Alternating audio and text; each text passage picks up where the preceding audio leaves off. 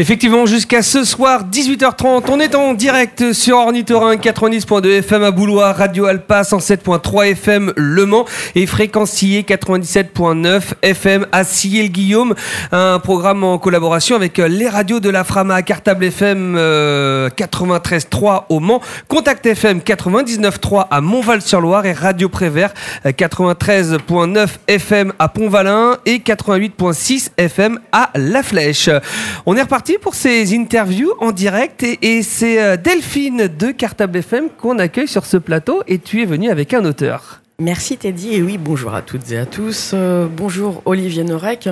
Vous êtes euh, l'auteur d'un dernier ouvrage, un dernier roman policier qui s'appelle Dans les brumes de Caplan, sorti aux éditions Michel Lafon.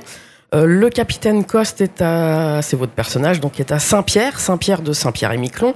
Il est sous couverture, sous légende, on dit. Euh, il accueille euh, des criminels qui participent à un programme de protection des témoins et accepte de collaborer avec la justice. Euh, cette fois, il va accueillir une jeune fille, Anna, qui a été retenue captive pendant dix ans par un serial killer de jeunes filles, euh, alors qu'on la croyait fugueuse. J'en dirai pas plus parce que j'ai un peu peur de divulgacher, comme vous l'écrivez dans votre roman en bas de page. Et euh, donc, euh, je voulais vous, vous demander, donc là, c'est le retour du capitaine Victor Coste, un de vos personnages, un de vos héros emblématiques. Qui apparaît déjà dans la première trilogie, à savoir Code 93, Territoire et, et Surtension, qui ont été écrits entre 2013 et 2016. Euh, juste après, vous avez, vous avez fait paraître d'autres ouvrages, et donc là, vous êtes revenu sur ce personnage, donc euh, Victor Coste. Euh, est-ce qu'il vous manquait ou est-ce que vous vouliez vous aussi savoir ce qu'il était devenu? Alors non, il me manquait pas. Et puis d'ailleurs, je, je, voulais pas le faire revenir parce que quand on réussit une trilogie, enfin réussit, attention, marche arrière. Quand une trilogie a un certain lectorat et que ça marche plutôt pas mal, euh, en fait, ça peut être assez piégeux d'écrire un numéro 4. Mm. Euh, c'est un peu comme Star Wars, quoi. C'était pas la peine d'en faire d'autres. Euh, ah donc, donc voilà, quand on a un tabouret qui tient sur trois pieds et que c'est stable, c'est un, c'est un peu, ouais, c'est un peu dangereux de le faire revenir, ce capitaine Coste. Mais il se trouve que dans mes recherches et dans mes documentations, j'ai découvert une île, Saint-Pierre, euh, à quelques kilomètres du Groenland, à quelques kilomètres de Terre-Neuve, mais une île française sur laquelle personne n'avait jamais écrit.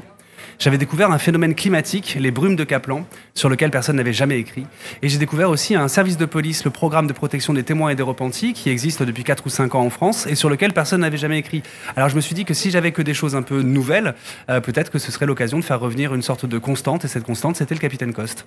Donc justement, comment vous avez découvert, vous, cette île de Saint-Pierre, euh, de Saint-Pierre et Miquelon Donc vous y avez passé quelques temps, j'imagine, en tout cas ça se sent. Ou alors vous avez un super euh, site internet euh, très fourni au niveau. Non, non, j'ai passé, j'ai passé trois mois. j'ai passé trois mois parce que j'étais donc j'ai été flic. Hein, j'ai été flic pendant 18 ans dans le 93 mmh. en Seine-Saint-Denis. J'étais flic de terrain et il se trouve que maintenant je suis je suis auteur de terrain. C'est-à-dire que j'ai besoin d'aller sur place, de, de vivre les choses, de sentir les choses, de rencontrer les gens pour être capable de trouver les bons mots. Donc voilà pourquoi je, me déplace toujours sur les lieux euh, sur lesquels j'écris et que je vais toujours à la rencontre des gens sur lesquels j'écris. Donc c'était il y a quelques, quelques années, euh, lors d'un repas de Noël, ma sœur qui avait été monteuse vidéo à Saint-Pierre m'a parlé des brumes de Kaplan. Alors je vais vous dire, je vais vous raconter un peu ce que c'est que les brumes de Kaplan. Les brumes de Kaplan, c'est donc un phénomène climatique. Ce sont des, c'est un, un, gigantesque nuage qui s'abat sur l'île de Saint-Pierre pendant trois semaines et qui va vraiment s'accrocher à l'île. Et à partir de là, euh, ces brumes sont tellement opaques, tellement denses, que quand vous tendez votre bras, votre main disparaît. Et quand elle m'a raconté cette histoire des brumes de Kaplan qui restent là pendant trois scènes, je me suis dit, bah, c'est comme la métaphore du roman policier. D'abord, on commence par des brumes, et au fur et à mesure, des traces, des indices, eh bien, on essaye de, comprendre et de résoudre l'enquête. Alors, j'ai écrit sur un coin d'un de, mes carnets euh, une enquête à l'aveugle, Saint-Pierre, de Saint-Pierre et Miquelon, les brumes de Kaplan. Et, euh, et puis là, il y a, y a deux ans, j'ai trouvé que c'était le bon moment pour, euh, pour aller sur place. Donc, donc ces brumes, c'est assez intéressant parce qu'en fin de compte, normalement, dans un roman, ce qu'on fait, c'est qu'on raconte, on décrit, on montre les choses. Et là, je me retrouvais dans une situation où on ne voit strictement rien. Donc il fallait que je, que je rencontre une sorte de nouvelle, de nouvelle littérature, de nouveau vocabulaire, une nouvelle sémantique pour raconter ce qu'on ne voit pas. Et euh, donc mon policier va accueillir cette jeune femme, Anna, qui est une victime. Et au fur et à mesure de leurs entretiens, parce qu'elle est la seule à avoir des, informations sur ce monstre qui court toujours, au fur et à mesure de leurs entretiens, il va se poser des questions sur Anna, à savoir est-ce qu'elle est vraiment victime ou est-ce que c'est un peu plus que ça? Est-ce que est-ce qu'elle a a peut-être une double personnalité? En tout cas, il se pose des questions sur elle. Et au moment où c'est le brouillard dans sa tête, eh bien tombent les brumes de Kaplan sur l'île de Saint-Pierre et les voilà enfermés dans cette résidence surveillée, enfermés dans cette île, enfermés dans les brumes à essayer de, comprendre un petit peu les, les secrets de cette enquête. Vous y êtes allé au moment des brumes de Kaplan, vous? Exactement, oui, j'essaie toujours d'aller euh, euh, au, plus proche euh, de l'événement et donc de sa temporalité et de sa géographie. Mon prochain roman se passera en Finlande et les événements sont passés en novembre, décembre, janvier. Autant vous dire que j'aurais préféré y aller en juillet-août parce que quand je vais y aller là d'ici un mois, il va faire moins 40 degrés. Mmh. Et enfin, entre moins 30 et moins 40 degrés. Et il va y avoir entre 3h30 et 4h de soleil par jour. Mais malheureusement pour moi, c'est ce moment temporel où se sont passées les choses, euh, où s'est passée cette histoire que je voudrais raconter. Donc cette histoire que vous voudrez raconter, vous avez déjà des, des indices, en fait, des, une trame pour euh, et c'est comme ça que vous avez trouvé le, le lieu. C'est ça, en fait, euh, quand j'étais flic, euh, quand j'étais capitaine de police, quand on avait une enquête compliquée, on faisait un tableau criminel. Quand on avait mm. plusieurs victimes, plusieurs suspects, plusieurs scènes de crime, on faisait un tableau criminel et on mettait tout sur le tableau, histoire que d'un coup d'œil, on puisse avoir toute l'avancée de l'enquête. Eh bien, je travaillais pas différemment quand je suis romancier. J'ai chez moi un tableau criminel de 2 mètres sur 2 mètres, où il y a euh, les photos de mes personnages, les photos des lieux, les choses que je veux rencontrer, les choses que je veux apprendre. Et quand vous rentrez chez moi et que vous voyez ce grand tableau criminel, eh bien vous avez euh, vous avez deux options. Hein. Soit vous êtes rentré chez un serial killer qui planifie son prochain meurtre, soit vous êtes rentré chez un flic qui est en train de suivre une enquête parallèle que sa hiérarchie lui a inventée ou soit vous êtes euh, rentré chez moi, donc chez un auteur qui, qui planifie ses enquêtes comme il planifiait, ses, pardon, qui planifie ses, ses romans policiers comme il planifiait ses enquêtes. Alors, votre euh, expérience justement dans la police, évidemment, ça donne une crédibilité assez incroyable à, vos histoires, euh, peut-être encore plus que, que, certains. Euh, est-ce que justement, comme vous donnez pas mal de, de pistes en fait, de, de façon d'opérer de la police, est-ce que vous n'en divulguez pas un peu trop? Est-ce que vos collègues ne vous reprochent pas d'en dire un peu trop dans vos, dans vos romans? Alors il faut quand même savoir que les criminels, les criminels de haut vol, sont tout aussi aguerris euh, que les policiers. ils en savent quasiment euh, autant que nous. Et je fais toujours attention à jamais gréver le travail, le travail de mes collègues. Donc, euh, par exemple, quand j'ai quand j'ai écrit dans les brumes de Kaplan, il fallait que je il fallait que je rencontre le programme de protection de témoins et des repentis. Mm. Sauf que ce programme est classé secret défense il est sous protection.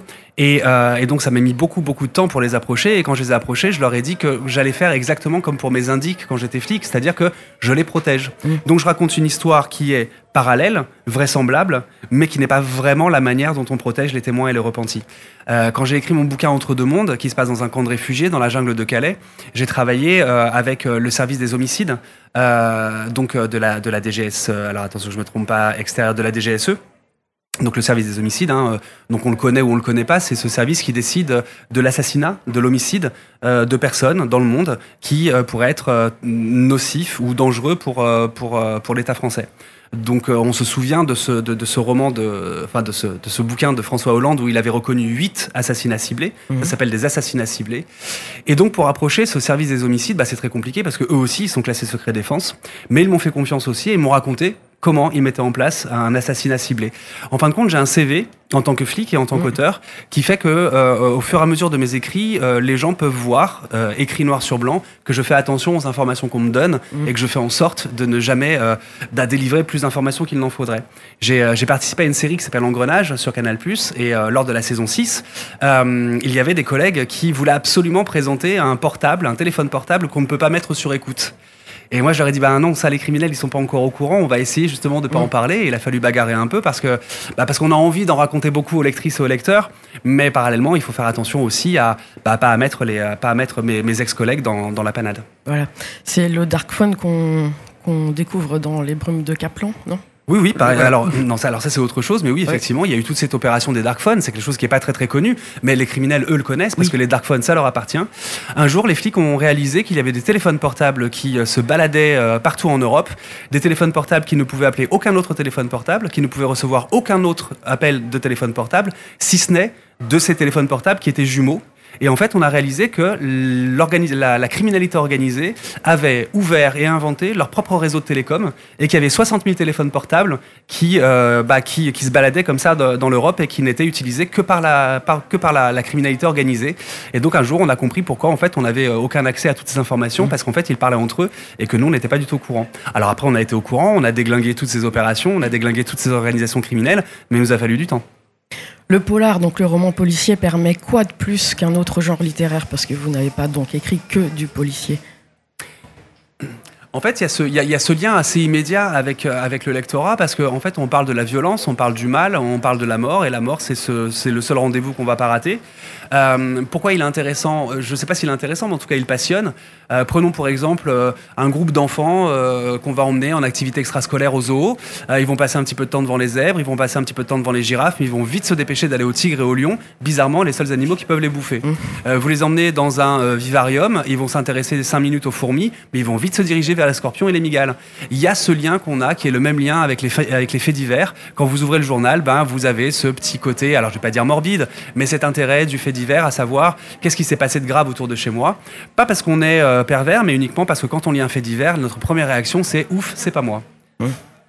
Lorsque vous écrivez, donc vous êtes dans la tête de vos personnages, forcément. Est-ce que le fait de penser que- comme un personnage en fait euh, nocif, je dirais un méchant entre guillemets, est-ce que ça vous permet d'être plus indulgent, de faire des concessions, de mieux les accepter ces personnes et presque même comprendre leur comportement? Comprendre, bien sûr, accepter, non, euh, mais il faut voir surtout qu'en fin de compte, on est tous, euh, euh, on se bat tous à longueur de journée contre le monstre qui est qui est en nous.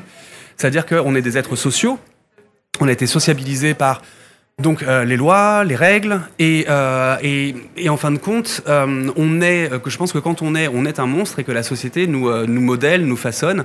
Euh, vous savez, si vous prenez une, si vous prenez une école maternelle, euh, si les gamins faisaient 2 mètres de haut et pesaient 150 kilos, ce serait une boucherie, Mm. parce qu'en fin de compte, ils ont, ils, ils ont pas encore été sociabilisés. Pas les codes. Voilà. Et on a, on a tous en nous euh, une part de monstre avec laquelle on se, avec laquelle on se bagarre pour justement qu'elle ne prenne pas le, qu'elle ne prenne pas le devant. Faisons un jeu, vous et moi. Essayez de vous souvenir de la dernière personne qui vous a euh, maltraité, qui vous a humilié, qui vous a trahi, qui vous a blessé, et souvenez-vous en fermant les yeux les tortures que vous aviez prévues pour elle. Mhm. Voilà, ça y est, vous vous en souvenez, donc vous êtes aussi un monstre. Vous aviez déjà prévu des choses terribles. Mais vous vous êtes réfréné parce que, bah parce que justement, la société, votre famille, les gens qui vous entourent, et le bien, le mal, ces notions qui, euh, ces notions qui euh, à l'inverse de tous les autres mammifères, hein, ces notions qui nous empêchent justement de, bah, de franchir cette ligne rouge. Quelle est la plus la meilleure euh, comment dire euh, réflexion ou euh, de, de, de vos lecteurs en fait quand vous- là vous les rencontrez sur le salon du livre qu'est-ce qui vous, fait le plus plaisir en fait dans ce qu'ils peuvent Alors, ce qui vous me fait plaisir, c'est que, alors oui, effectivement, il y a des, il y a des intrigues qui, euh, qui leur plaît. Oui, effectivement, il y a des rebondissements, des, des, des, des coups de théâtre. euh, c'est du vrai page turner, ça se lit vite. Mais euh, ce qui me plaît le plus, c'est c'est de savoir que l'empathie que j'ai mis dans mes personnages et dans la création de mes personnages touche aussi les lectrices et les lecteurs, et qu'en fin de compte, c'est pas tant l'enquête qui les intéresse, mais surtout les personnages. Et je pense que de toute façon, vous avez beau avoir la meilleure des aventures et la- le meilleur des finales avec euh, des cascades et des effets spéciaux, si vous n'avez pas un personnage pour vous y emmener, ça tombe à l'eau. Olivier Norek merci beaucoup Avec grand plaisir. donc c'était pour euh, dans les brumes de Kaplan ça fait un peu la quatrième partie d'une trilogie mais ça se ça. lit indépendamment aussi Tout à fait. et donc c'est sorti aux éditions Michel Lafon merci beaucoup Merci à vous. Merci Delphine. Dans quelques minutes, on va se retrouver et on retrouvera Ludovic de la radio Ornithorin qui s'entretiendra avec Tania Zimen en direct du salon littéraire au Mans.